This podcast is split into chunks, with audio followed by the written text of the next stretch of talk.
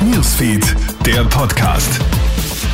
Schönen Nachmittag, mein Name ist Eva Zielensek und du hörst den Krone Hit Nachrichten Podcast. Wir starten mit einem Update zum Fall des gesuchten italienischen Studenten.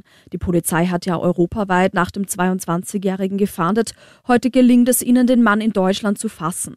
Er soll vor etwa einer Woche seine Ex-Freundin entführt und getötet haben.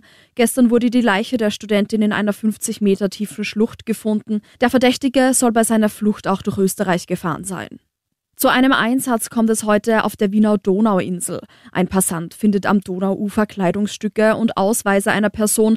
Der Mann wendet sich mit den Fundstücken an die Polizei, die direkt einen Großeinsatz startet. Dabei sind Feuerwehr, Rettung, Helikopter und Taucher im Einsatz.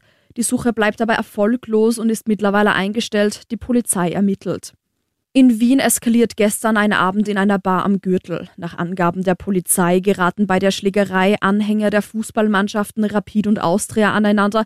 Insgesamt über 40 Menschen waren an der Rauferei beteiligt. Erst durch die Abgabe von zwei Schreckschüssen kann die Polizei den Streit stoppen.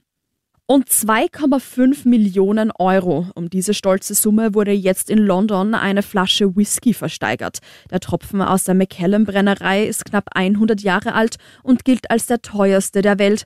Der Schätzwert des schottischen Whiskys lag nur bei 750.000 Euro. Das war dein Update. Danke fürs Einschalten und noch einen schönen Abend. Krone Hits, Newsfeed, der Podcast.